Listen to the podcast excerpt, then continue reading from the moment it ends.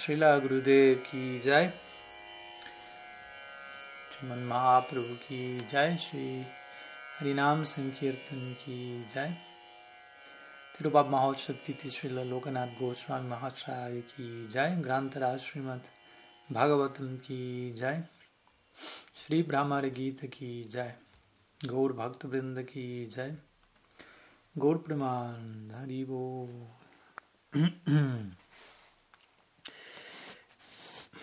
Muy buenas tardes desde Turku, una de las tantas ciudades aquí en Finlandia.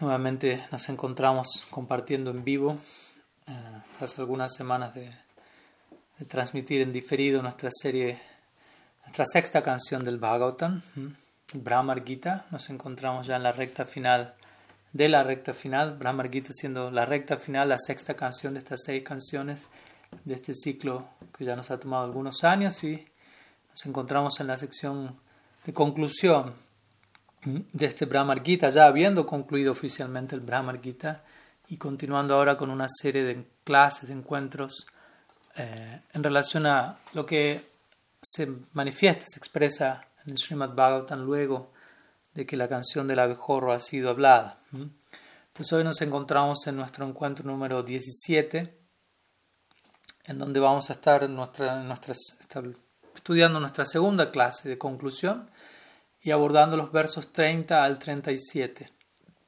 del capítulo 47 del décimo canto del Gran Srimad Bhagavatam. Pero como siempre, vamos a comenzar con, una, con un breve repaso de lo que fue la clase anterior, la semana previa, en donde comenzamos con nuestra serie de clases a modo de conclusión. La primera de ellas en donde estuvimos estudiando los versos inmediatos luego de que el Brahmar Gita oficialmente finalizó, versos 22 al 29 de este capítulo 47, fue lo que estudiamos en la clase anterior, en donde luego de, de pronunciar los 10 versos de la canción del abejorro, Shirada pierde el conocimiento, orando cuando Krishna va a colocar su mano sobre mi cabeza, bendecirme básicamente con su presencia. Ella pierde, Shirada pierde el conocimiento, luego de mencionar estas últimas palabras, tras cantar este Brahmar Gita, Uddhav, quien se encuentra ahí siendo testigo, tomando darshan de esta canción, intenta de inmediato ver qué puede hacer y, comienza a considerar cómo consolarla a ella y a las gopis, y desde allí considera este es el momento ideal para yo tomar la palabra. Pero al mismo tiempo, eh, antes de inmediatamente compartir el mensaje de Krishna, él considera primeramente aún existe una considerable perturbación debido a la intensidad del prem, por lo que primeramente Uddhav comienza a glorificar a las gopis, a expresar su gratitud de lo que él acaba de recibir, de lo que él acaba de los samskaras que acaba de beber al oír este Brahmar Gita. Y luego, en, en, el marco de esa glorificación, él comienza a establecer el máximo logro de las gopis, la máxima meta posible, alcanzable, y que ellas han establecido, que ellas han exhibido cómo ese logro es adorable para todos, o otra forma de entender esto es como el logro de Shirada en particular es adorado, venerable para todas las demás gopis, quienes de por sí ya son adorables, y como el ejemplo establecido por las gopis en particular, los Brajavas en general desde ya también, eh, es tan glorioso que eventualmente establecerá un precedente para el mundo entero. En otras palabras, Uddhava aquí está eh, entregando una premonición de lo que será el proceso de Raga Nuga Bhakti, que más especialmente establecido a partir de Sri Chaitanya Dev, el cual consta en seguir los pasos de los Ragatmikas, de los asociados eternos de Sri Krishna Braj. En, ese, en el marco de seguir glorificando a las Gopis, menciona como ellas lo, han dejado todo por él, lo cual es uno de, los aspectos centrales de Parakia. Parakia en particular se caracteriza por ser un tipo de amor lleno de obstáculos, el cual ha de ser oculto, tiene que mantenerse oculto dentro del marco social y es poco común. Pero al mismo tiempo, interesantemente, los obstáculos que aparecen en la vida de las gopis, por ejemplo, en relación a Krishna, no aumentan el amor de ellas por Krishna. En otras palabras, el amor de ellas por Krishna ya se encuentra allí y siempre se encuentra en aumento con o sin obstáculos, pero los obstáculos hacen que ese afecto se vuelva más explícito. Lo cual obviamente es una de las tantas formas en las que nosotros como sadhakas podemos apreciar la grandeza implícita de ese amor, el cual se manifiesta de una manera en particular a través de estos obstáculos. Y obviamente también Uddhav continúa luego mencionando, ustedes, Gopis, Gopikas, Braja Devis, me han mostrado una gran gracia, una gran misericordia de mi persona al brindarme un darshan, la audiencia de su prem, de su amor divino. Y bueno, finalmente luego de glorificar a las Gopis y de intentarlas apaciguar en el marco de ello es que Uddhav se dispone a leer el mensaje que Krishna les envió a ellas a través de él. Uddhav considera no entregar la carta escrita a mano por Krishna, las gopis directamente, pues por un, por un lado Krishna escribió eso con letra casi inentendible debido al temblor estático y contenido emocional del mensaje, pero también sabiendo las gopis mismas se encuentran en una situación tal que quizás al leer, al, ver simplemente el puño y letra de Krishna comenzarán a derramar torrentes de lágrimas y la carta desaparecerá por completo. Entonces, Uda mismo considera, yo mismo voy a ir leyéndoles aquello que Krishna les envió.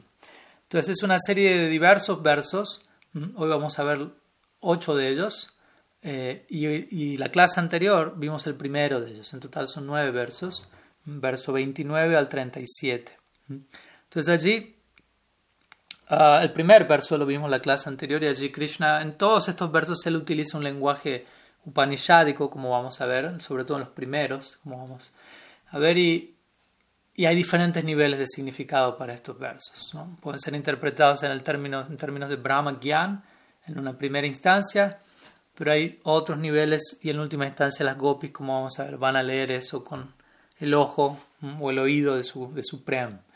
Entonces el primer verso, en el primer verso Bhagavan dice, Ouda relata, el Señor Supremo dijo, tratando de contextualizar la narrativa y quién es el que menciona este mensaje, tratando de invocar cierto Aishvarya y a través de eso salvar a las gopis, ¿no? de alguna manera contenerlas y disminuir la intensidad emocional en la que se encontraba. Entonces Uddhav dice, el Señor Supremo dijo, y luego Krishna dice a través de la carta, ustedes en verdad nunca se encuentran separadas de mí, ya que soy el, yo soy el alma de toda la creación, así como los elementos de la naturaleza tierra, agua, fuego, aire y éter, se encuentran presentes en cada, cada elemento creado. De la misma forma, yo me encuentro presente dentro de la mente, aire vital y sentidos de cada persona. Y también me encuentro presente dentro de los elementos físicos y de las modalidades de la naturaleza material. Entonces, como vemos, a primera instancia el verso parece ser algo sumamente abstracto, upanishádico, indirecto, no muy dotado de ese profundo contenido esotérico, pero ese contenido está allí. Entonces nuestros acharyas han revelado, en especial Srila Jiva Goswami, como la mayoría de estos versos enviados por Sri Krishna poseen tres niveles de significado. El primero, más ligado a la idea de Brahma Gyan, conocimiento filosófico de, de índole más abstracto. Luego, refiriéndose a Krishna apareciendo como spurti o visiones momentáneas en la vida de las gopis en separación y en última instancia teniendo que ver con el concepto de Sakshat Darshan o Darshan directo y aparición personal directa, como vamos a ver que en última instancia allí apunta el mensaje de Krishna, el significado último. Al mismo tiempo estuvimos y vamos a seguir explicando este y los demás versos en términos del concepto de Prakat y Aprakat Prakash. Prakash significa dimensión, manifestación, Prakat significa manifiesto, Aprakat significa inmanifiesto, visible e invisible. Entonces, como en, el Prakat Prakash, o en el Brindavan, la dimensión manifiesta de Braja en la tierra, Krishna se encontraba en otra parte, en esa ventana en particular él se encontraba en separación de las gopis, pero en la Prakat Prakash él no puede más que estar unido con ellos en todo momento. Entonces, este primer verso es una, una especie de introducción a los restantes versos que vamos a estar viendo hoy, en donde Krishna sigue estableciendo este punto más y más. Entonces, y cómo existe también, hablamos en detalle en la clase anterior, cómo existen diferentes manifestaciones simultáneas de Krishna en diferentes ventanas, portales y simultáneas manifestaciones de sus asociados para acompañar a Krishna allí. Entonces, hoy vamos a continuar viendo el resto de la respuesta de Krishna y vamos a culminar con ello, lo cual termina en el verso 37, pero vamos a empezar con el verso 30 hoy, continuando con el verso 29 que fue el primer verso de la respuesta de Sri Krishna. Les voy a leer como siempre los versos directamente ah, al español eh, y directo con la traducción directa, sin ir al sánscrito, ya que vamos a estar yendo con varios versos y si nos dedicamos al palabra por palabra puede extenderse demasiado. Entonces el primero de los versos que vamos a ver hoy es el verso 30, capítulo 47, décimo canto del Bhagavatam. Y allí Sri Krishna, como vamos a ver, continúa en un nivel externo con el lenguaje upanishadico diciendo, eh, yo mismo creo, sostengo y, y, torno en manifiesto dentro de mí mismo a través, del, eh, a través del poder de mi energía personal, la cual consta de elementos materiales, los sentidos y las modalidades de la naturaleza. Entonces, de vuelta, puede sonar un tanto abstracto. Él está hablando aquí como del creador, el mantenedor, el destructor de todo y como todas las diferentes energías de este plano están en él, se encuentran dentro de él, etc. Entonces, Srila Vishwanath Chakravarti Thakur, principalmente nos vamos a concentrar en su comentario, así como el de Sri Jiva Goswami. Él menciona más allá el, el obvio significado externo de este verso, que tiene más que ver con la perspectiva Abed, o de no diferencia, en el sentido de cómo todo es uno con Krishna. Al mismo tiempo, obviamente, tenemos Abed y tenemos Ved, hay diferenciación, pero al mismo tiempo hay, hay unidad subyacente. Todo, todo Shakti es uno con Shakti Mam. Entonces, más allá de este significado general en donde Krishna dice todo es uno, básicamente, yo lo soy todo, Ahami Vasami Iba en muchas partes del Bhata menciona esto. Vishwanath Chakrabarti Thakur menciona que para las gopis, para la, la, psicología, el filtro devocional de las gopis, el significado es diferente. Tiene que ver específicamente con su, la relación de Krishna con ellas. Y allí Krishna les dice, yo, hago, yo genero mi aparición en las mentes de ustedes, gopis, a través de mi propio esfuerzo, ¿eh? con el propósito de concertar unión conyugal y demás pasatiempos. Yo mantengo esa forma por algún momento y luego hago que esa forma se torne inmanifiesta.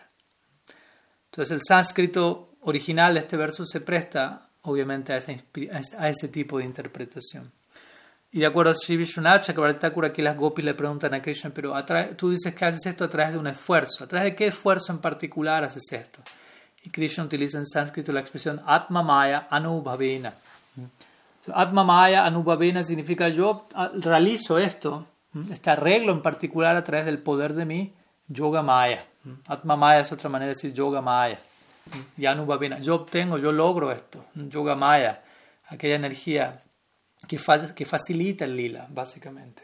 Purnamasi, Yoga Maya, se encuentra allí regiendo cada movimiento dentro del plano del amor divino.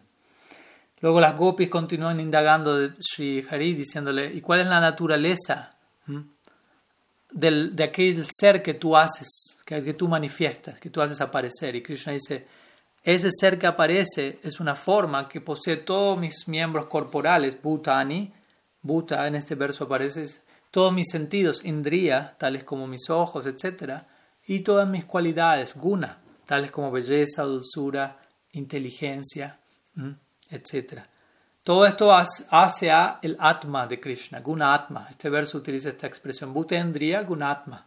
Entonces, yo me manifiesto a ustedes con todos mis miembros corporales, con todos mis sentidos, con todas mis cualidades, en toda mi plenitud básicamente, en todo mi Atma. Atma significa no solo alma, sino mente, cuerpo, sentidos y la totalidad del ser de uno, la totalidad eh, de aquello que compone la identidad de una, de una persona. Entonces aquí Krishna está confirmando a las gopis, yo me hago presente a ustedes, aunque parezca que no lo estoy, en todo mi ser, y ustedes así lo experimentan. Desde ese lugar Krishna intenta apaciguar a las gopis con este mensaje. Srila Jiva Goswami, por otro lado, recordemos, él principalmente se concentra en entregar tres niveles de significado. El primer nivel de significado, el significado más explícito, abstracto, básicamente Krishna utiliza la idea de causa eficiente, Atmana, dice a través de la causa eficiente yo manifiesto la causa material, tal en la forma de elementos, sentidos, gunas, etc. Entonces, en conexión a esta idea, es que las gopis se preguntan ellas mismas, de acuerdo a la Jiva Goswami, ellas piensan, este, este nivel de, interpretación, esta noción, parece estar relacionada a la idea de que Krishna es Dios. Parece ser que Él nos quiere hacer a nosotros entender que Él es Dios y de esta manera perturbar nuestro corazón. Porque de vuelta, para las gopis, la noción de que Krishna es Dios es algo perturbador. ¿Y, pero, ¿y qué? ¿Y si es Dios, qué? Básicamente. Para algunos Él es Brahman, para otros Él es Dios, para Matma, Bhagavan.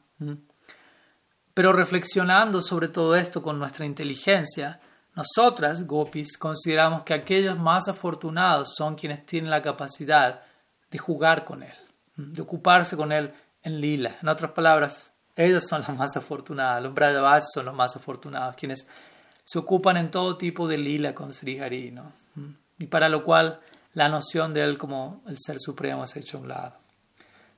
Entonces, ese lugar ellas de alguna manera comienzan a, a vislumbrar niveles más profundos de significado. El segundo nivel posible de este verso, en relación al, al segundo nivel, las gopis piensan, sí, es verdad que, que, Krishna aparece ante nosotras como spurti, como una visión, como una revelación, pero nosotras no aparecemos ante él de esa misma forma. Entonces, este tipo de encuentro en donde nosotras lo vemos a él es un encuentro falso aunque al mismo tiempo es diferente de estar soñando acerca de él, no es de, esa misma categoría de irrealidad. Entonces, en respuesta a esa supuesta idea de las gopis, es que Krishna habla este verso en su segundo nivel de significado, diciendo, mi atmani, atmani la palabra en este verso, en mi corazón, el cual no posee modificación, en otras palabras, es inmutable en mi afecto hacia ustedes, a través de mi mente, atmana, otro término en este verso en sánscrito, mi mente está compuesta de aceptación y rechazo, como toda mente. Entonces, a través de todo este compuesto, yo hago esfuerzos, atmanam, para encontrarme con ustedes y ejecutar pasatiempos con ustedes. Mi mente se ve influenciada, anuba vena, en este caso se puede traducir como mi mente queda influenciada por Atma Maya. Atma Maya, como vimos previamente, puede considerarse como Yoga Maya, y como Krishna se arregla con yoga, pero Atma Maya también puede significar, Maya puede significar compasión, misericordia. Entonces, mi mente se ve influenciada por compasión hacia ustedes, o mi mente se ve influenciada por su compasión hacia mí. Krishna está pudiéndole decir. Vemos como las palabras de Sri Hari tienen innumerables significados, en especial para una audiencia tan cualificada como las gopis. Entonces Krishna aquí menciona otra posibilidad de este verso. Mi mente se ve modificada, afectada, influenciada por mi compasión hacia ustedes o por su compasión hacia mí. Debido a la influencia de esta compasión hacia ustedes o de la de ustedes hacia mí, la percepción externa de, estar separados entre nosotros es hecha a un lado. Debido a la compasión que cada cual tiene por el otro y no poder tolerar la condición de dolor que surge en la separación, es que de una u otra forma la unión se, se concreta. Y luego la Jiva Goswami menciona que al escuchar por tercera vez las gopis confirmaron el significado final de esta sección, donde Krishna dice, mi sarup, mi atma, en mi identidad última, yo creo, la palabra atmanam en este caso significa yo creo esta manifestación especial o yo hago mi aparición ante ustedes. En otras palabras, yo me manifiesto de manera real en mi forma espiritual, no en alguna visión o en alguna transformación. Yo mismo estoy ante ustedes y yo mismo voy a aparecer ante ustedes para ya nunca más desaparecer, incluso en este prakash o portal en particular. Entonces, en conclusión, antes de pasar al siguiente verso, les pido un poco de, paciencia y, esfuerzo porque va a requerir un poco de, todo ello, el ir a través de los versos del día de hoy. Este verso básicamente revela las variedades de distintos prakashas, como dijimos, de distintas dimensiones, y el mecanismo de, unión y separación simultánea que sea entre Krishna y sus devotos. En un prakash ellos pueden estar separados, pero en otros prakashas están unidos.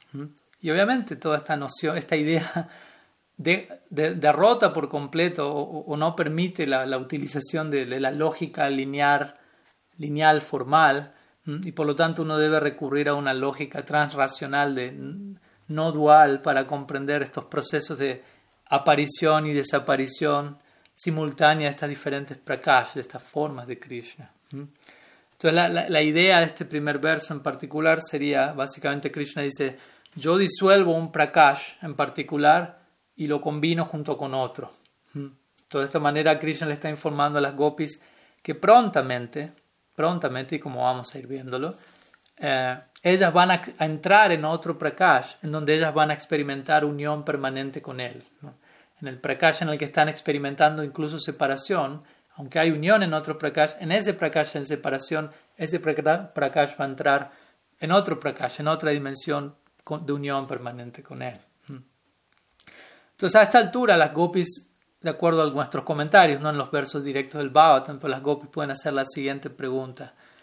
Pero tú, Krishna, estás ejecutando pasatiempos, jugando de una manera explícita, visible, matura. Entonces, ¿cómo es que nosotras podemos creer que en el momento presente tú estás con nosotras aquí también, jugando, ejecutando lila? Entonces se dice que anticipando esta posible pregunta es que Krishna lleva la atención de las gopis de la propia experiencia que las gopis tienen ellas mismas como evidencia a este respecto, mencionando el siguiente verso, el verso número 31. Dice así. Estando compuesta de conciencia pura o de conocimiento puro, el alma es diferente de todo lo material y no está implicada en el enredo de las modalidades de la naturaleza. En otras palabras, el alma no se ve tocada por las gunas, aunque uno mediante la identificación mayásica así lo crea. Uno puede percibir al alma a través de las tres funciones de la naturaleza material, conocidas como el estar despierto, el estar durmiendo, soñando y el sueño profundo, donde no hay sueño, donde uno no se, no se sueña. Entonces el verso 31, que como vemos nuevamente presenta una idea explícita, notoriamente, aparentemente desconectada de un contenido esotérico más profundo. Entonces vamos a ver qué dice Sri Jiva Goswami al respecto. El primer nivel de significado de este verso, él dice, Krishna le está, le está implicando a las copias, ustedes deberían estar felices con mi atma, el cual, la cual representa la forma de conocimiento, la cual lo penetra todo y la cual es la causa, la causa de todo, y al mismo tiempo sus atmas poseen una naturaleza similar, por lo tanto, ¿Hasta qué punto estamos separados? Si la naturaleza del Atma es, es esa. Entonces, ¿cuál es el uso de, este tipo de pensamientos que les generan tanta miseria, los cuales surgen del no estar encontrándonos externamente? Entonces, es el primer nivel de significado, donde Krishna utiliza el lenguaje filosófico tratando de mencionar el alma está, el atma está desvinculado, todo lo material, de todo lo externo, por lo tanto, si en lo externo hay distancia y separación, eso no tiene que ver con el atma. ¿no? No, la distancia física no afecta al atma y por lo tanto no hay distancia entre nosotros, no hay separación entre nosotros, etc. Luego el segundo significado, nivel de significado, Sri Krishna implica esta forma mía, la cual ustedes están, en relación a la cual ustedes están discerniendo, puede, ver, puede ser realizada por ustedes, alcanzada por ustedes en sueño profundo en el estado de dormir soñando o en el estado despierto, consciente, dado que a través de la meditación en mí, tal como si ustedes estuviesen en sueño profundo, mi forma se manifiesta dentro de ustedes. En otras palabras, cuando dice tal como si estuviesen en sueño profundo, Krishna aquí se refiere a samadhi. Sueño profundo significa samadhi. En otras palabras, gran concentración. No hay hasta el punto que no hay oleaje mental, movimiento mental. Cuando uno tiene sueño profundo se compara a ese estado. No hay actividad mental, no hay sueños, básicamente. No hay movimiento mental. Chitta. Entonces aquí, interesantemente también lo que, se, lo que se da a entender es que las gopis en sueño profundo experimentan a Krishna. En otras palabras, generalmente en sueño profundo uno no tiene ninguna experiencia. Materialmente hablando, no hay oleaje mental pero las gopis en sueño profundo experimentan spurti de Krishna, lo cual indica que esos spurti van más allá, obviamente, de un oleaje mental ordinario. Y, con esto Krishna les, aún más les confirma a las gopis. En ese estado de sueño profundo, donde supuestamente ustedes no deberían estar soñando nada, yo mismo me autorrevelo dentro de sus mentes, incluso en ese momento, donde uno generalmente no sueña, no, no tiene percepción alguna ¿Qué decir en todos los demás momentos? ¿Cuánto más me sigo revelando en sus vidas? Luego el tercer nivel de significado, si la Jiva Goswami dice que Krishna implica aquí, mi forma es aquella que es realizada por ustedes, obtenida, comprendida por ustedes en estos tres estados, despertar, sueño dormir soñando y sueño profundo. Y mi forma toma refugio en sus mentes. Sus mentes están llenas de deseos por servirme favorablemente. Yo no puedo más que tomar refugio en sus mentes en todos estos estados, en cualquier estado en que las gopis se encuentren, durmiendo, soñando, no soñando, despiertas. La experiencia es la misma, Krishna quiere entender. Yo no me separo de sus mentes en ninguno de todos esos estados. Srila Vishwanath Chakravarti Thakur, por su lado, menciona que más allá del significado obvio de este verso, sería lo que, el primer significado de Sri Jiva Goswami más explícito. Para las gopis el significado real, más profundo, es que Krishna les está diciendo a ellas, pese a estar residiendo en Mathura, yo, mi persona, Atma, en otras palabras, en este verso la palabra Atma puede referirse a Krishna, es un nombre de Krishna también. Mi persona, Atma, estando llena de conocimiento, o siendo Jnana Maya, en este verso se utiliza el término Jnana Maya, cuya naturaleza es conocimiento, siempre estoy consciente de ustedes y nunca les olvido.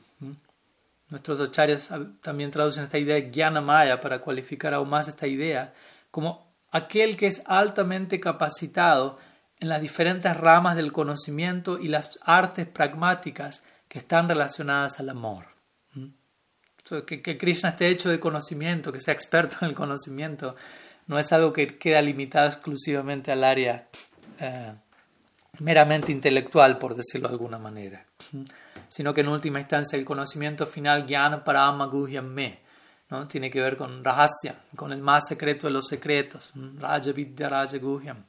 El más secreto de todos los secretos es el rey del conocimiento y eso tiene que ver con las artes del amor, la cual Krishna exhibe e intercambia con las gopis. Entonces, básicamente, Krishna aquí les dice a las gopis: pese a que yo estoy presente aquí en Mathura, me encuentro libre de toda falla de asociarme con las damas de Mathura, porque me mantengo indiferente hacia ellas. Puedo estar aquí en Mathura, puede haber damas a mi alrededor, pero personalmente no tengo apego, no tengo atracción a ellas. Más bien me encuentro severamente afectado por mi separación de ustedes. De manera que cómo yo puedo obtener placer alguno de alguna otra dama. Y recordemos, esta es la realidad, esto es lo que verdaderamente Krishna está experimentando. No simplemente está hablando palabras bonitas, sino que realmente está expresando su corazón de la manera más profunda posible. Por lo tanto, continuamente yo resido en sus cualidades, oh Braya Gópicas, tales como su belleza y, y, cautivantes miradas de reojo y todos estos diferentes atributos que me han capturado por completo. Y similarmente, Krishna implica a través de Vishwanath Chakrabarti Thakur, ustedes también pueden siempre percibirme a mí dentro de sus facultades mentales durante los tres estados, de vuelta, sueño profundo, dormir soñando y estar despierto. En el sueño profundo incluso ustedes pueden percibir mi forma general. Si la Vishwanath Chakrabarti Thakur presenta una versión diferente aquí de Jiva Goswami un tanto, él dice en sueño profundo ustedes pueden percibir mi forma general y cualidades como Paramatma. Mientras sueñan ustedes pueden, percibir mi forma particular y cualidades y al estar despiertas pueden percibirme a mí directamente, con, la plena manifestación de mis risas, danza y demás características de los dulces placeres de la unión. Entonces vemos que hay diferentes, levemente diferentes versiones entre los acharyas, pero básicamente todas apuntan a esta misma conclusión. Para las gopis, Krishna nunca se encuentra inmanifiesto en ninguno de los diferentes estados de conciencia. Entonces la conclusión aquí, básicamente, Krishna implica, no importa, eh, interesa tanto el hecho de que en el Aprakat Lila, recordemos, Aprakat Prakash, la separación de ustedes es no existente, en otras palabras, estamos unidos allí. Más, más allá de eso, ustedes deberían entender que tal es el caso también incluso en el Prakat Lila aunque parece que estamos separados aquí, aunque la separación es únicamente experimentada en el Prakat Prakash, recordamos, en la dimensión manifiesta del lila, sin embargo, en ese Prakat Prakash vemos que las gopis se encuentran continuamente experimentando de alguna u otra forma Krishna y directamente experimentando su presencia incluso de forma ocasional a través de diferentes manifestaciones. Entonces a esta altura las gopis pueden preguntarse, bueno, pero Pese a todo lo que ya dijiste hasta ahora, para nosotras el sentimiento subjetivo, personal de separación, supera todas las demás emociones que podemos tener. Por lo tanto, ¿qué podemos hacer? Aunque comprendamos todos estos hechos que tú nos mencionas, nuestro lado emocional nos lleva a quedar sobrecogidas por el sentimiento de separación. Entonces, ¿qué hacer con ello? Entonces, anticipando esta pregunta es que Krishna en los siguientes versos, en el siguiente, en los dos siguientes versos, presenta al menos en un nivel el sistema presentado en los Yoga Shastras, con la intención de impartir básicamente la instrucción de Entiendo el punto, Krishna diría, pero si alguna u otra forma pueden contener sus impresiones mentales o, controlar este impulso mental que las lleva a, sentirse separadas de mí, si logran controlar ese impulso, naturalmente la conciencia, la percepción de su unión eterna y permanente conmigo va a surgir por, propia cuenta. Entonces vamos a ver los dos versos en los que Krishna habla al respecto. Primero, el, el primero de ellos es el verso 32 y allí Krishna está diciendo, tal como una persona que acaba de levantarse de dormir, en conexión al ejemplo previo, tal persona puede continuar meditando en lo que estuvo soñando, incluso aunque ese sueño fue algo ilusorio, de la misma forma, a través de la agencia de la mente, uno medita en los objetos de los sentidos, los, cuales dichos objetos pueden luego ser obtenidos a través de los sentidos. Por lo tanto, uno debería volverse plenamente alerta y controlar la mente plena por completo. Entonces, nuevamente, en un sentido general, Krishna está impartiendo un dictamen de, de orden yogico, si se quiere, clásico, típico, en relación a controlar la mente y los sentidos. Vamos a ver qué aplicación tiene esto para las gopis. Entonces, el Jiva Goswami menciona el primer significado tiene que ver con la idea más explícita. Cuando una persona eh, se despierta, como dijimos, luego estar durmiendo, puede estar pensando en los objetos sensoriales que vio durante su sueño, pese a que esos objetos son falsos, ¿no? fue un sueño, fue no fue la realidad concreta. Entonces, el punto aquí es, uno debería similarmente controlar la mente, prestando atención, separando realidad de ficción, básicamente. Entonces las gopis al escuchar esto piensan, mm, parece ser que él nos está enseñando yoga. Lo cual tiene que ver con detener las funciones mentales. Recordemos, el primer sutra de Patanjali justamente dice eso, yoga chitta vritti nirodha.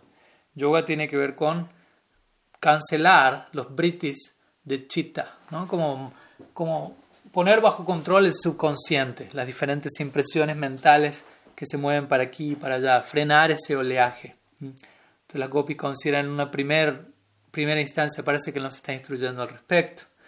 Luego pensando por un momento, esta idea nos está enseñando cómo, cómo controlar nuestras mentes para dejar de sufrir. Ellas escuchan una segunda vez el verso y concluyen que no, que, no era, que esto no era el caso. Él en verdad está hablando acerca de algo más, está hablando acerca de meditación para que detengamos la mente y que la mente pare de pensar en términos de separación. O sea, lo cual es una idea similar, pero más ligada a la situación de ellas. ¿no? Dejen de controlar la mente y, no dirijan su mente en la dirección de sentirse en separación de mí. Cuando logren eso, van a entender la unión conmigo. Y si la Jiva Goswami luego dice que al escuchar una tercera vez, las gopis confirmaron ese significado, ¿no? en, en términos de en esta manifestación en este prakat, prakash, está aconteciendo separación. ¿Cómo, cómo, van, ¿Cómo van a pasar el tiempo? ¿Cómo sobrevivir a ello? Krishna está diciendo, en la medida en que yo no regrese, mientras yo no haya podido regresar aún, implicando estoy en el intento de ello, por favor controlen sus mentes. Entonces, este, este, tercer significado incluye la idea, estoy en proceso de regresar, por favor, mientras tanto, espérenme, sobrevivan, y controlen sus mentes y no dejen que se vayan en esta dirección que les genera un sufrimiento tan extremo, porque yo mismo estoy sufriendo extremadamente por ustedes.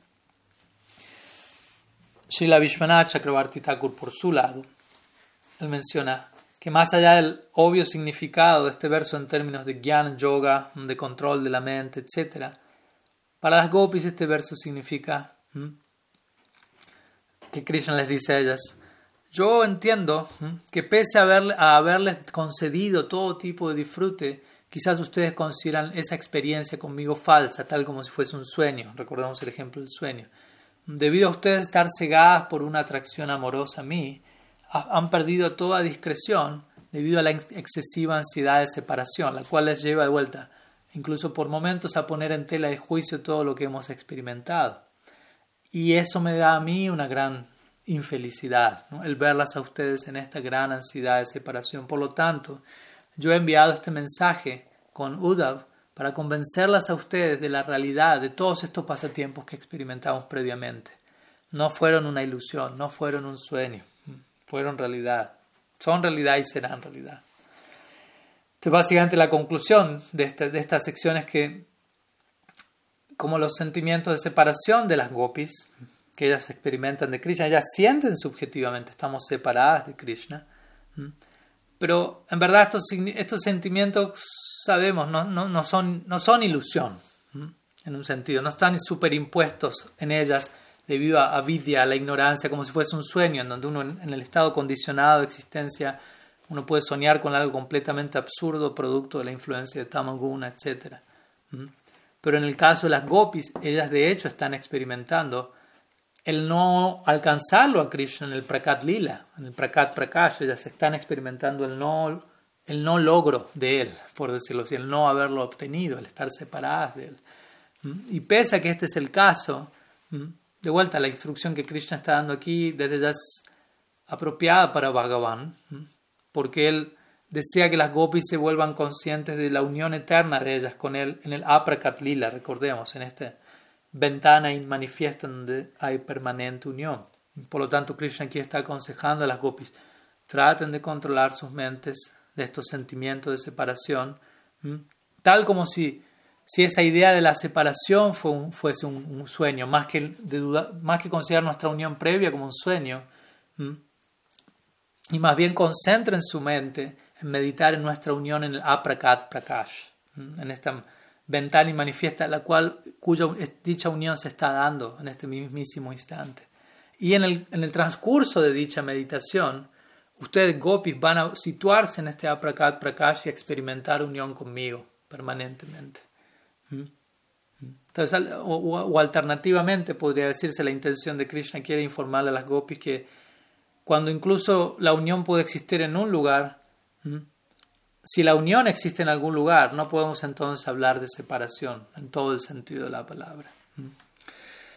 Vamos al, al, siguiente verso, el segundo verso en donde Krishna continúa hablando o glorificando en este caso el control de la mente que él recomienda en el verso anterior.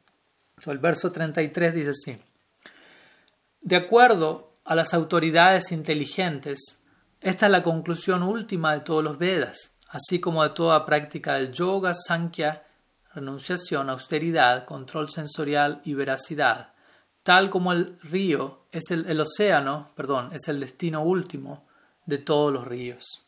Entonces, de otra manera, este control mental que estoy aquí promoviendo, y en última instancia vemos qué tipo de control mental en última instancia el promueve las gopis, es la conclusión última de todo Shastra. En otras palabras, el tipo de control mental o el tipo de realidad que implica unión permanente entre Krishna y las gopis, es la meta última de todos los Vedas, etcétera, etcétera. Entonces, Srila Vishwanath Chakrabarti Thakur aquí comenta, vamos a ver que algunos versos no necesariamente poseen tres niveles de significado, como hemos mencionado hasta ahora.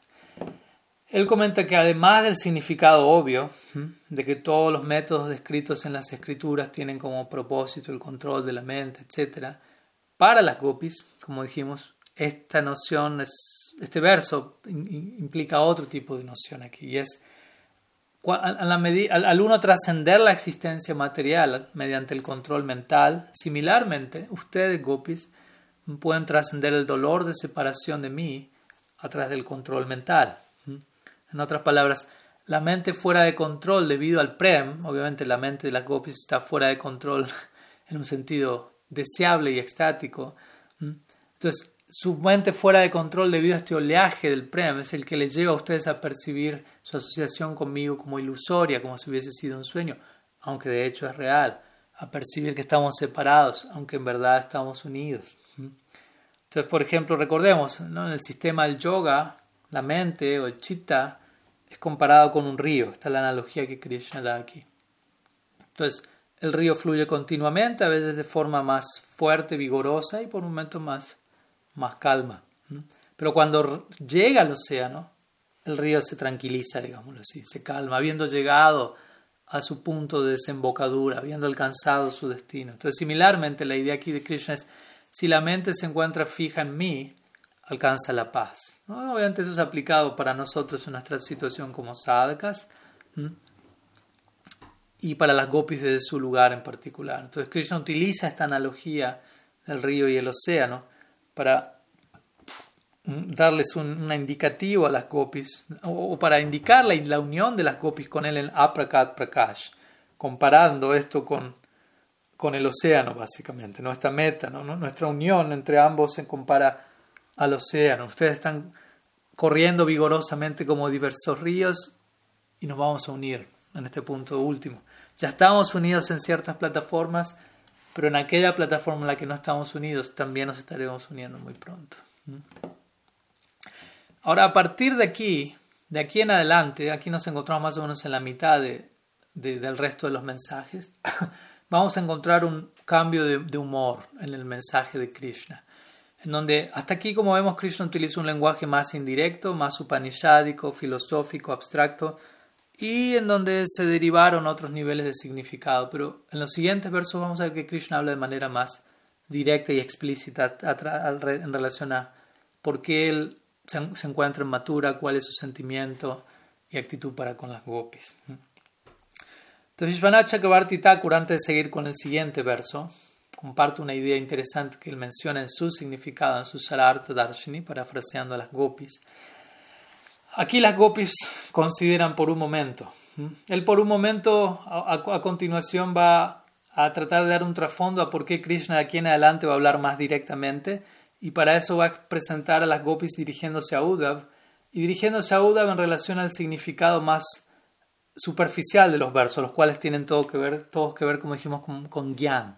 Y las gopis van a expresar aquí su, su, desagrado con, esa plata, con ese nivel de significado, hablando con Uddhav, quien principalmente interpreta estos versos de esa manera, y por eso también las gopis se dirigen a Uddhav en esos términos, entendiendo que él hasta un punto puede captar los significados más profundos que solamente ellas estuvieron capturando.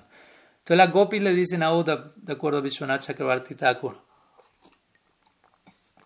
¿no? hablando de los versos que se mencionaron hasta ahora en su nivel más general de, interpretación, que es lo que Uddhav entendió.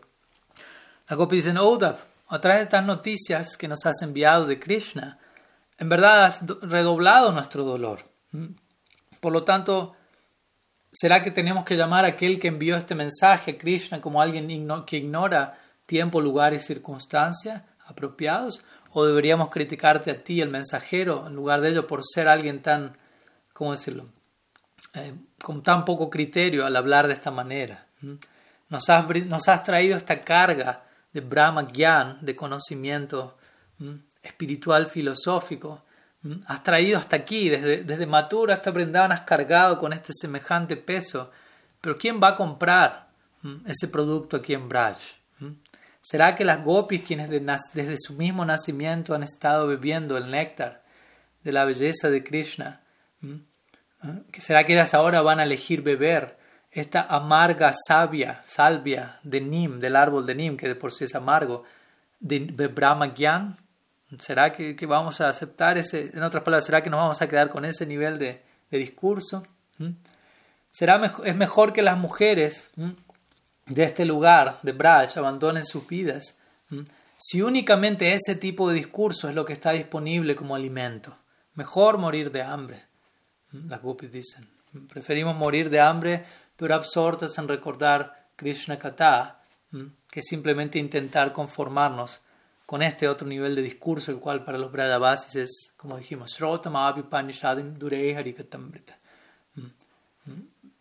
Los aforismos védicos, upanishadicos, en comparación a la dulzura del Harikata, están muy lejos. Entonces ahora escucha, dice Vishwanath Chakrabarti parafraseando las gopis, oh tú gran tonto, la Gopi se dirigen a Uddhava. Tan solo escucha. Este Brahma Gyan, el cual es hallado en las chozas de, de, de, hojas de los corazones de los grandes santos, es la hierba medicinal que ciertamente puede curar la, la enfermedad de la existencia material. Sin duda alguna, ¿no? Hablar sobre la diferencia de materia y espíritu, etcétera, genera desapego del mundo y nos cura el samsara, pero ¿será? Las gopis dicen que esto puede curar la grave enfermedad de Krishna Prem. ¿Será que ese, nivel de conocimiento puede realmente contenernos a nosotras? ¿Será que estos que estos doctores, por decirlo así, que presentan este tipo de medicina, incluso han investigado siquiera esta enfermedad, son, conocen la naturaleza de ello. Luego de, de, aprender la ciencia de la medicina, dicen las copies, de Sandipani Muni, recordemos, él fue su maestro en el Gurukula, Krishna ahora te ha instruido a ti y te ha enviado a ti con esta hierba medicinal para intentar aliviarnos a nosotros esta altísima fiebre del Prem. ¿Mm? Y quizás tú ahora, Uda, puedes volverte nuestro mensajero y llevar esta medicina que has traído aquí a Brash y llevarla de regreso con aquel quien la envió originalmente. Como diciendo, no vamos a consumir ese producto aquí. Y Krishna puede tomarla y beberla, y al beberla Krishna mm, quizás pueda extinguir su fiebre del prem por nosotros. Asegúrate de que no, no quede ningún vestigio de esa fiebre allí. Y en nuestro caso, que nuestra gran fiebre del Prem permanezca con nosotras durante cientos de nacimientos. Como diciendo, preferimos morir en esta gran fiebre del Prem que aceptar beber esta así llamada medicina de Brahma Gyan. ¿Mm? Entonces las gopis utilizan cierto sarcasmo aquí en, su, como un sanchari bhav, como una expresión extática. ¿Mm? Y si tú no posees tal hierba medicinal contigo, entonces ¿qué hacer? Las gopis dicen aquí. ¿Mm? ¿Será que torrentes de lluvia las cuales pueden extinguir un incendio forestal, pueden extinguir el fuego o la luz de un relámpago. Si nosotras encontramos dentro del mensaje que Krishna envió algo favorable para nosotras, ¿será que esa es realmente su intención o será que es solo un accidente?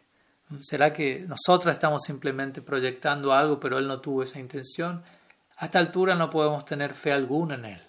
Entonces las gopis por un momento se expresan en este humor de enojo otro Sancharibab, recordemos, en un nivel, hablándole a Udab.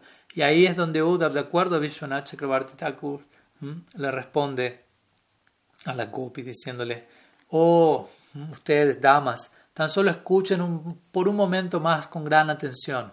He traído otro mensaje para ustedes de Krishna, aparte de este Brahma Gyan. Entonces aquí, a partir de ahora, es donde debido a esto, Uddhav va a presentar otra serie de mensajes de Krishna donde él se expresa de manera más directa. ¿Mm? Y se dice que Uddhava a partir de aquí va a presentar estas declaraciones de Krishna las gopis las escuchan con gran fe y anhelo. ¿Mm? Entonces, en verdad, ellas poseen gran fe y anhelo, aunque por momentos se expresen lo contrario. Recordemos, el amor se mueve de forma ¿Mm? zigzagueante. Entonces, a partir de aquí vamos a seguir con el verso 34. Nos quedan cuatro versos. Y el siguiente verso, el verso 34, prácticamente comienza con la palabra tú. Tú significa sin embargo o por otro lado. Entonces la palabra tú a partir del siguiente verso indica un cambio de modalidad, si se quiere, un tópico diferente. En otras palabras, de aquí en adelante el mensaje de Krishna va a ser directo y no indirecto como hasta ahora lo ha sido. Entonces dicho eso, vamos al verso número 34. Entonces el verso 34 dice así, pero tú, pero la verdadera razón Krishna le dice a las gopis, por la cual yo, el amado objeto de su visión, me he mantenido lejos de ustedes, es que yo, la verdadera razón para esto es que yo deseo o deseé intensificar su meditación en mí y de esta manera hacer que sus mentes se acerquen aún más a mí. Entonces vemos que el cambio de tono aquí, como Sri Krishna de manera explícita y clara se dirige a las gopis y confirman estos versos en verdad todo lo que ya se estaba, estaba siendo dicho en los versos previos, en, los niveles más profundos, en donde las gopis habían interpretado estos versos, pero en su éxtasis quizás por un momento dudaron, diciendo, ¿será que nosotros simplemente lo estamos interpretando así? ¿O será que Krishna realmente tiene esa intención? Y aquí Uddhav, al mostrar estos restantes mensajes, muestra, vamos a van a ver cómo Krishna realmente tiene esa intención y su interpretación más profunda de estos primeros versos coincide con lo que Krishna está confirmando en estos últimos versos. En otras palabras, lo que Krishna siente por las gopis y lo que las gopis sienten por Krishna es recíproco. Entonces, Srila Vishwanath Chakrabarti Thakur comenta lo siguiente en relación a, este verso. Él dice, el, significado general de este mensaje de Krishna dice lo siguiente. El hecho de que yo, que quien soy atractivo para los ojos de ustedes, gopis, el hecho de que yo me encuentre situado lejos de ustedes es simplemente por mi deseo de incrementar su meditación en mí. Como decimos siempre, Krishna menciona esto en varias partes del Shastra. Yo amo a alguien, si yo amo a alguien, lo mejor, lo que voy a desear, voy a hacer lo mejor para esa persona. Y lo mejor para esa persona es que su amor por mí aumente o, por, su amor aumente. Entonces Krishna justamente las medidas que él toma son en ese marco para que la meditación, la mente las gopis se acerque más a él, lo cual es otra forma de decir mm, su amor aumente. Entonces, mediante esa meditación, Krishna continúa diciéndoles a las gopis, su sus mentes son arrastradas hacia mí. Por lo tanto, ahora en separación me encuentro muy cerca de sus mentes, aunque los cuerpos estén lejos, en este prakash en particular. Pero también ustedes, gopis, son extremadamente atractivas para mis ojos, no solo yo para ustedes. Y siendo que ustedes están lejos de mis ojos, ustedes permanecen cerca de mi mente. Así como yo estoy lejos de sus ojos y eso les acerca mentalmente a mí, lo mismo ocurre de, mi lado hacia con ustedes. Por lo tanto, lo que se puede deducir a partir de esto es que un objeto de atracción se encuentra lejos de la mente cuando se encuentra en la cercanía de los ojos de uno, pero se encuentra cerca de la mente cuando se encuentra lejos de los ojos de uno. Esa es un poquito la lógica del principio de unión y separación. Y obviamente de entre los dos, mente y ojos, sentidos burdos y sutiles, la mente es más importante, como sabemos. Por lo tanto, ¿qué es mejor? ¿Estar cerca visualmente o mentalmente? Entonces, en otras palabras, lo que Krishna implica aquí es yo deseo que ustedes permanezcan cerca a mi mente, más y más cerca a mi mente, por sobre todas las consideraciones. Y que ese sea el deseo de ustedes también, Krishna expresa aquí. En otras palabras, yo permanezco lejos de sus ojos, pero me encuentro presente en todos sus demás sentidos, básicamente. Las gopisas no ven a Krishna, aunque por momentos incluso lo ven, teniendo spurtis de él, pero todos sus demás sentidos, como hemos visto, lo experimentan, no solo incluso mentalmente, olfativamente, tacto, etc. Por otro lado, Srila Jiva Goswami, él menciona que Krishna aquí implica, nuevamente volvemos a la noción de prakat y aprakat, ese es un énfasis que Jiva Goswami realiza continuamente. Krishna aquí implica no existe separación en la manifestación aprakat. Incluso en la manifestación prakat, la separación es únicamente externa, ya que por momentos están estos spurtis o visiones y esos spurtis representan encuentro directo, por lo tanto, ¿qué tanto podemos hablar de separación? ¿Mm? También Srila Jiva Goswami comenta, por otro lado, que Krishna aquí desea que las gopis, eh, o él desea pensar en las gopis de la misma forma en que las gopis piensan en él. Básicamente esa es la reciprocidad natural del afecto. Entonces Krishna mismo desea meditar en las gopis de la misma forma en la que ellas meditan en Él, de manera de Él poder acercar su mente a ellas.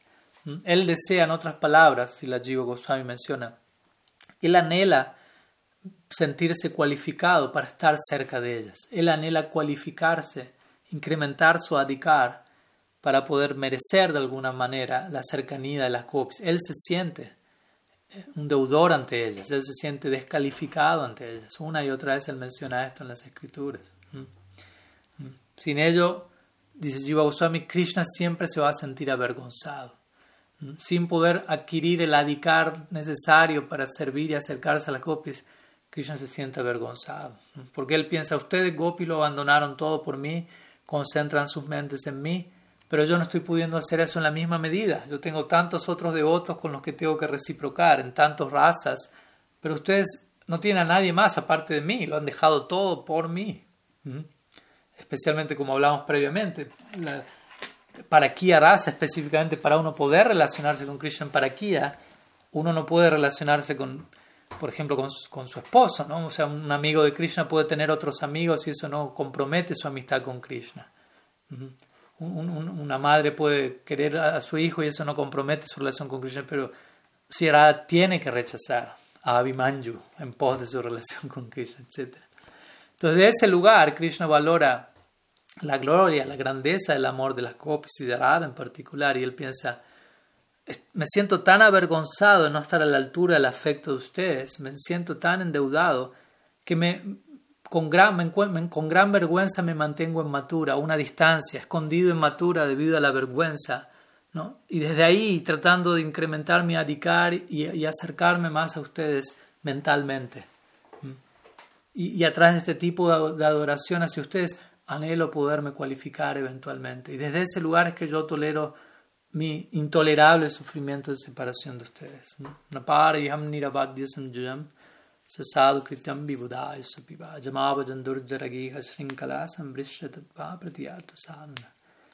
Krishna mismo reconoció esto en el Rasa Lila previamente ya. El amor de ustedes es tan grande, yo no puedo pagar a cambio, no puedo reciprocarlo, más bien anhelo experimentar esa recompensa. El amor de ustedes es su propia recompensa. Y para enfatizar aún más este punto, Srila Jiva Goswami luego cita un verso de Luchbal Nilamani, donde Srila Rupa Goswami menciona que Sambhoga o la unión no es suficientemente fuerte sin vipralamba, sin separación. Y la separación incrementa la fuerza de la unión, así como una, como una, una ropa, una pieza de tela, incrementa su, su belleza al repetidamente ser tenida con el color rojo. En otras palabras, como decimos, en unión uno, uno ve al amado delante de uno, un amado, pero en separación uno ve al amado en todas partes, miles de amados. Entonces esta dinámica de unión-separación se encuentra aconteciendo constantemente e interesantemente se puede apreciar aún más al, ver debido al, al uso del tiempo presente en este verso. En este verso se habla de separación, unión, pero en tiempo presente, indicando una constante, continua dinámica de estas dos polaridades gemelas del amor. Entonces la declaración de este verso, que como digo es similar a lo que Krishna ya dijo a las gopis luego de desaparecer del Rasa Lila, cuando, cuando Krishna desaparece del Rasa Lila eventualmente se reúne con ellas y las gopis le dicen ¿por qué te fuiste? Básicamente Krishna dice lo mismo que aquí me fui para aumentar su amor. En separación su amor incrementó y eso fue lo mejor que les pudo haber pasado y lo mejor que yo podría haber generado para ustedes. Entonces, esta declaración de este verso, Krishna la va a corroborar en los tres versos siguientes, que son los tres versos últimos de su mensaje, con lo cual vamos a, a culminar nuestra sesión. Entonces, el primero de estos tres versos va a ser un ejemplo de cómo se da esta absorción mental en separación del amado. Entonces el verso 35, allí Krishna le dice a las gopis, cuando el amado de, una, de una dama se encuentra lejos, ella piensa en él mucho más que cuando él se encuentra presente ante ella. Entonces aquí se presenta la clásica lógica de, de la internalización emocional que se da en la separación, a diferencia de la externalización de los sentimientos de uno al uno unirse con, con el amado y en donde la externalización de las emociones toma más lugar en el plano de la percepción sensorial del amado y no tanto la, sección mental, mientras que en separación, al, no estar el amado presente ante nuestros sentidos, accesible a ellos, todas las facultades se dirigen a la mente y allí se concentra y se condensa la meditación en el objeto del afecto. Entonces, la naturaleza de la mente, como ya debemos saberlo, a esta altura, es permanecer absorta en pensamientos de una persona, en pensamientos de un objeto que generalmente está ausente o que uno no ha obtenido. Uno generalmente, cuando uno anhela algo y no lo tiene, eso genera obsesión hasta el punto de la locura, ya sea la locura del amor divino como lo vemos aquí o la locura de, índole secular como lo vemos en este mundo también. Por ejemplo, si uno desea un auto muy lujoso, uno va a pensar acerca del auto, uno va a soñar acerca del auto, uno va a tener visiones al respecto. Pero una vez que uno adquiere dicho auto, si es que uno lo logra, sabemos que la mente ya deja de estar absorta en ese nivel, con esa intensidad en ese objeto, porque el objeto está, ha sido obtenido, se encuentra accesible al alcance de mis sentidos, digámoslo así. Pero obviamente la mente luego de ellos generalmente se absorbe en algún nuevo objeto a adquirir, en algún nuevo objeto de deseo.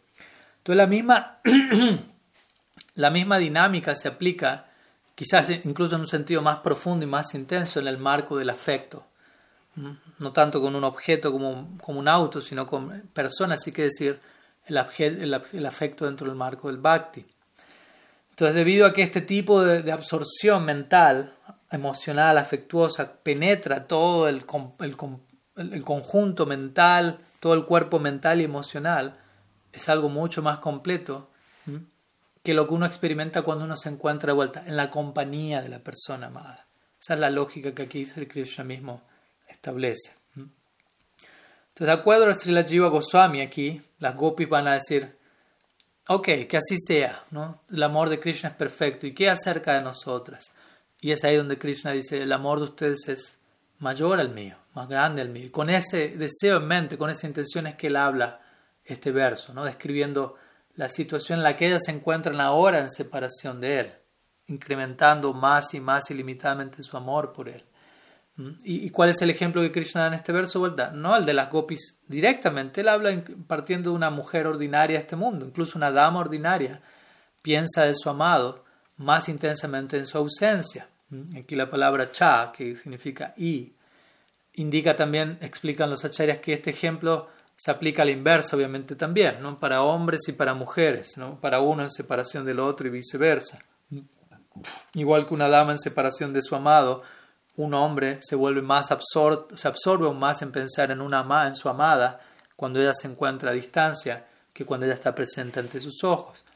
Entonces la idea es, si esto se aplica a damas y caballeros de este plano, ¿qué decir cuánto más esto no se aplica a nosotros, a ustedes, gopis, y a mí, al mismo tiempo, como sabemos en el Brihad Bhagavatamrita, Srila Sanatan Goswami, él escribe como Krishna, por ejemplo, cuando se encuentra en Dwarka, todas las noches llora inconsolablemente en separación de las gopis, continuamente, y viceversa desde ya. Sabemos que el llanto es recíproco.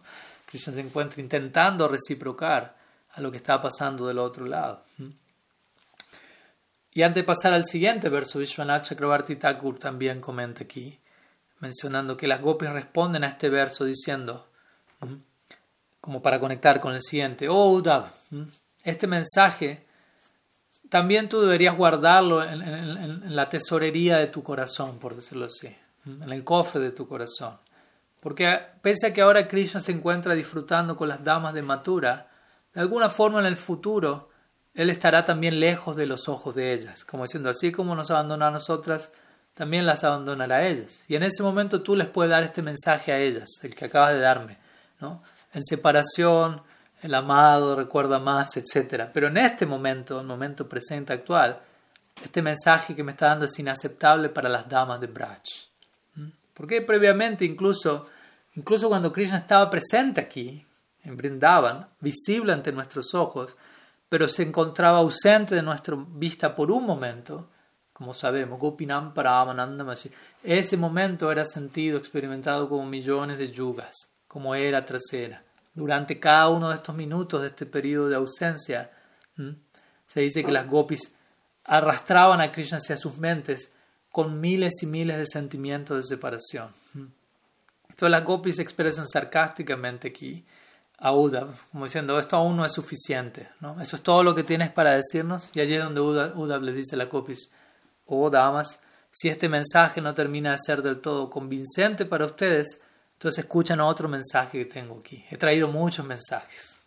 Entonces vamos a continuar con el siguiente verso, nos quedan dos versos, verso 36 y verso 37. Entonces en el verso 36 Sri Krishna menciona, continúa elaborando sobre la idea previa de por qué él no regresa y se mantiene en separación. Una de las razones, obviamente. Él dice, debido a que sus mentes se encuentran totalmente absortas en mí y están libres de cualquier otra ocupación, ustedes me recuerdan en todo momento y por lo tanto muy prontamente me tendrán nuevamente en su presencia.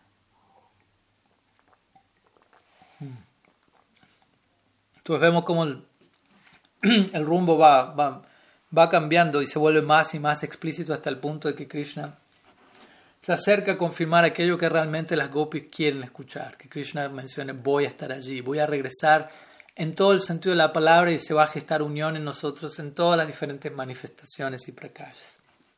Entonces en este verso Krishna delinea básicamente el resultado de la meditación que él ya prescribió previamente. Las gopis en última instancia, ¿cuál es el resultado? Se van a unir con Krishna todo, el, el, prakat prakash se va a fundir con el aprakat prakash y el estado de unión permanente va a permanecer de forma absoluta y de esta manera ya van a estar liberadas de este tormento de la separación.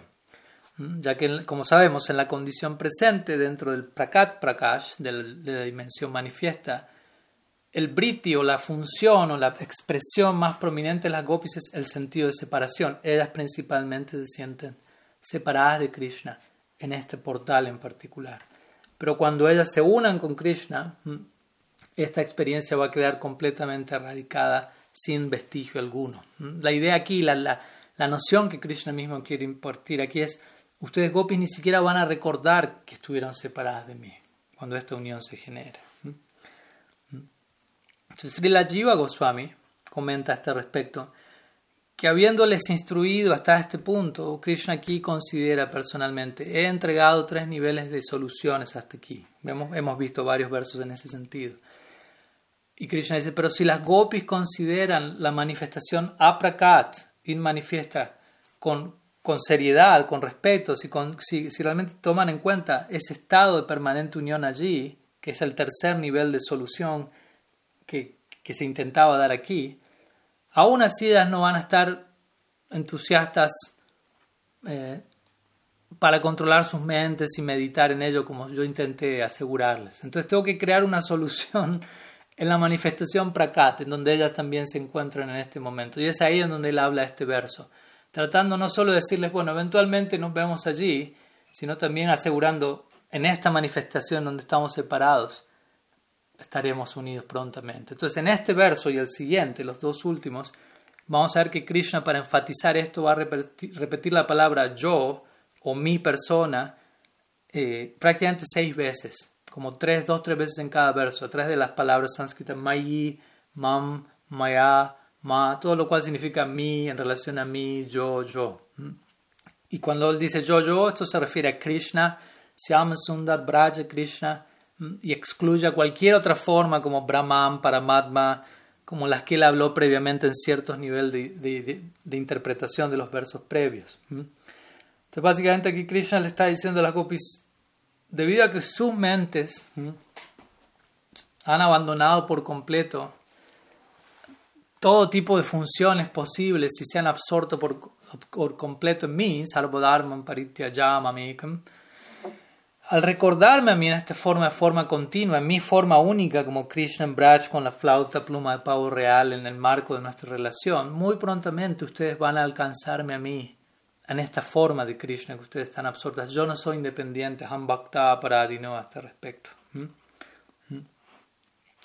Y de acuerdo a Srila Jiva Goswami, las gopis aquí pueden decir, sí, muy bonito lo que dices, pero si eso va a ocurrir así, probablemente tú vuelvas, te aparezcas, caprichosamente y luego te vuelvas a ir otra vez. ¿no? Y ahí es donde Krishna, entre líneas, está diciéndole a las gopis, para complacerlas, no, esta unión, este regreso es permanente, eterno. Yo me he ido impulsivamente, pero ya no va a volver a ocurrir en el futuro. y si la Sanatan Goswami, quien aquí sí comenta algo, parafraseando a Krishna, menciona algo similar. Eh, él dice, Básicamente Krishna en este verso que les está diciendo a las copis, está diciendo, por favor entiendan que prácticamente ya estoy allí. O sea, ya me, encuentro en camino. Prontamente me van a alcanzar permanentemente, rápidamente por siempre. Y ya no habrá separación. Entonces, al ustedes recordarme, yo me, ve, me he visto especialmente atraído hacia ustedes y voy a ir, estoy avanzando en esa dirección. No hay necesidad que ustedes practiquen ningún otro método. Tan solo esperen por un momento. Sanatan Goswami dice, quizás a esta altura las gopis le van a decir a Krishna, no te creemos. Debido a todo lo que ya pasó entre medio, no podemos creerte. Y allí es donde Krishna va a responder, como vamos a ver a continuación, con el último verso de este mensaje. con el último verso. Porque a este respecto también Sridhar Swami, el famoso comentarista del Bhagavatam, él menciona que si algunas personas a esta altura propondrían que cuando Krishna dice aquí ustedes me obtendrán, Krishna únicamente se refiere a ustedes única obtendrán la dulzura de recordarme a mí. Krishna aquí está replicando a ello con el último verso que vamos a ver ahora, en donde él, como vemos, va a convencer a las gopis de que lo van a obtener prontamente, de su inminente logro de él y de su presencia eterna con ellas en el lila en Entonces vamos al último verso de esta serie, verso número 37 en donde Krishna le dice a las gopis lo siguiente.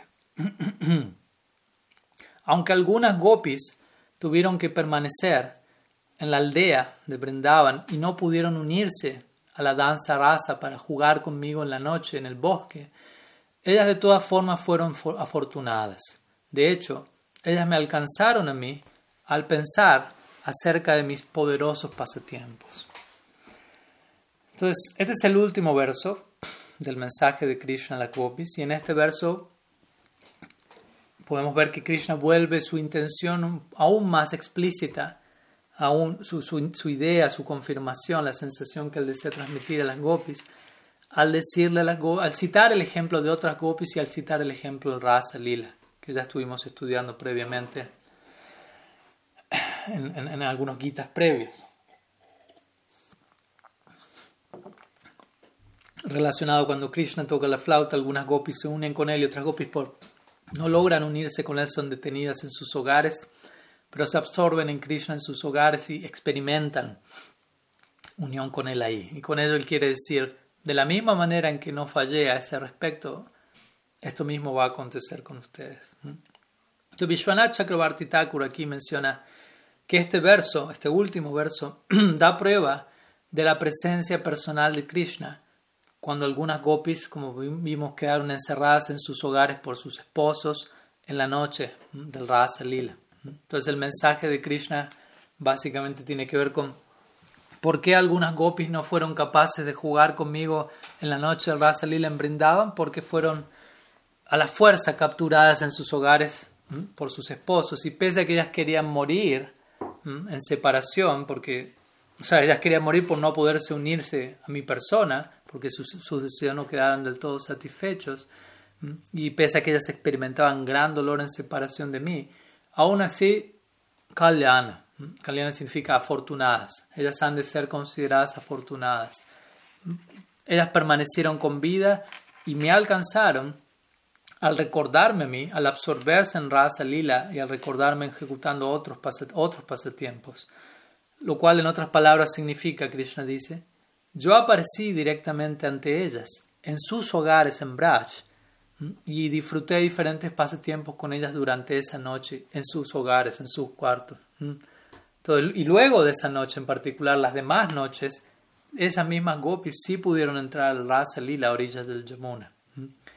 En otras palabras, la implicancia aquí no solo esas damas fueron afortunadas o kalyanas, sino, oh gopis, ustedes son gran, enormemente afortunadas y así como estas otras gopis me alcanzaron, ustedes me van a alcanzar directamente a mí también. Pero no va a hacer falta, que no, no, no necesario que abandonen sus cuerpos, que mueran y, se unan a mí en otro plano. Deben tener plena fe en esto que les estoy diciendo. Srila Jiva Goswami, para culminar con su significado, él menciona que las palabras yo y mi, de vuelta, que aparecen en todos en estos últimos versos, mam, mam, maya, mayi, mat. Estas palabras son utilizadas seis veces en los últimos dos versos. Y con esto Krishna, indicando a Krishna en particular, a la forma de Krishna que las gopis anhelan. Y todo ello enfatiza este significado. Entonces, al, al Krishna referirse a ellas como damas afortunadas, aquí, Kalyana, Jiva Goswami dice, él indica que las gopis son nitya siddhas no son ejecutoras de sadhana, sadhana siddhas o, lo que fuere, tales como las gopis que quedaron atrapadas en el Rasa Lila. se dice que las gopis que quedaron atrapadas en el Rasa Lila no pudieron unirse con Krishna, no eran nitya siddha gopis, eran sadhana siddha gopis, quienes aún necesitaban cierta asociación con nitya siddhas para volverse plenamente sadhana siddhas, estrictamente hablando. Y por eso no lograron unirse, pero terminaron de purificar esos últimos vestigios a través de una intensa anhelo y meditación y Krishna fue donde ellas. Entonces la idea es, si estas gopis que, no eran sadhanacidas, eventual, que no eran nitasidas, perdón, de todas maneras se lograron unir conmigo esa misma noche, ustedes son nitasidas, ¿qué decir? Ustedes nitasidas, ¿cuánto más se van a unir conmigo? ¿Mm? En otras palabras, no es posible para ustedes, dice Silajiva Goswami, quienes son las más capaces de todas las damas nityasidas, eh, no pueden ni siquiera hacer un, show de abandonar sus cuerpos cuando yo aparezco como su único esposo mm, y ustedes, dejan a un lado a muchos otros, dejan todo a un lado básicamente. en otras palabras, mm, porque se dice que las gopis en el Rasa Lila abandonaron el cuerpo, entre comillas, nadie murió en el Rasa Lila, no hay tragedia alguna, pero abandonaron el cuerpo en sentido, dejaron a un lado cierta, cierta como decirlo, cierta capa de cuerpo sutil que, que, aún había de ser descartado para plenamente acceder al, lila. Pero en el caso de las gopis, de estas gopis, son nitesidas, no hay necesidad de descartar nada en absoluto. Así como diciendo, aún confirmando más, prontamente estaría allí. De esta manera, para ir concluyendo ya, aparte de las, obviamente, de algunas de las razones internas conectadas a por qué Krishna no regresó hasta ahora a que ya hemos mencionado en previas clases, en previos versos. También podemos sumar a todo lo que estamos hablando hasta aquí otras razones que ya las he mencionado, pero nunca está de más remencionarlas. Una razón externa por la cual Krishna no ha regresado a Vrindavan hasta ahora, en el Prakat Lila, y es proteger a Vrindavan, por ejemplo, si alguien como Jarasandha ataca Recordamos, Krishna ha matado a Kamsa y Jarasandha tiene un vínculo cercano con él. Y por lo tanto, el punto es que si Krishna no regresa a Vrindavan, Jarasandha va a, ser engañado y va a creer, ah, Krishna entonces no tiene ningún afecto especial por los Brajavasis si él no regresa, porque él no, está ni siquiera preocupándose por visitarlos a ellos. Así que no, por lo tanto, no, no, no hace falta pensar en Vrindavan ni atacar Vrindavan o algo por el estilo. De hecho, aquí en este, en este verso, la palabra Asmin significa en el bosque. Con esto se dice que Krishna indica que incluso en ese momento en el que él está enviando el mensaje, cuando este mensaje está siendo hablado por Uddhava las gopis, él mismo Krishna allí se encuentra situado en Vrindavan, a través de estos spurtis y, y, revelaciones diarias. Y más allá de eso, constantemente asociado con las gopis en el Aprakat Prakash, como hemos mencionado. algunas ideas que quería compartir hoy, como me imagino les podrá haber resultado un tanto intenso y complejo navegar todas estas aguas y narrativas y diferentes niveles de significados, pero recordemos, aquí estamos hablando del amor y el lenguaje de los amados puede ser únicamente entendido por alguien que también ama. Por lo tanto, no es tanto un ajuste intelectual, sino más y más y más sumergirnos en, una realidad de dedicación desinteresada, amorosa, honesta y gradualmente todo eso, todo este tipo de contenidos se van a ir volviendo más y más discernibles para nosotros de manera natural. Por eso se dice a veces que aquellos que únicamente se limitan a entenderlo todo desde aquí, con, un corazón indiferente, no van a tener acceso a, a, este néctar del amor divino. Mientras que las gopis, en última instancia, al escuchar este discurso de Krishna en la forma de estas nueve instrucciones, ellas entendieron el significado subyacente, la intención última de Krishna, que es lo que Krishna siente por ellas. Y bueno, a partir del siguiente verso, lo que vamos a estar analizando la clase que viene es la respuesta de las gopis a este mensaje de Krishna. Y luego vamos a tener la respuesta de Uddhav a la respuesta de las gopis al mensaje de Krishna y así sucesivamente. Pero bueno, por hoy vamos a dejar aquí. Eh, aquí tengo algunas actividades que me esperan, por lo tanto, si alguna pregunta, alguna duda que puedan tener, les pediría esta vez que me la envíen por mensaje. Tenemos el, el, chat a lo largo de la semana, podemos interactuar por allí. Si no, la semana que viene, de alguna u otra forma, seguiremos interactuando. Así que por el momento nos despedimos ofreciendo nuestro pranam, siguiendo los pasos de Buda, ofreciendo nuestro pranam al polvo de los pies del otro de las brayas gópicas perpetuamente allí, cuyo kirtan es tan poderoso, tan profundo, tan conmovedor, que tiene la capacidad de transformar, convertir el universo entero, por lo cual oramos por una, por una gota de esa conversión. Vande Nanda Brajastrinam Padarein Mabhikshnasa Yasam Harikatodgitam Punati Bhuvanatre. Srila Gurudev ki jaya Shriman Mahaprabhu ki jaya Shri Harinam Sankirtan ki jaya Grantara Shrimad Bhagavatam ki jaya Shri Brahmar Gita ki jaya Gaur Bhakta Vrinda ki jaya Gaur Premanda हरिबो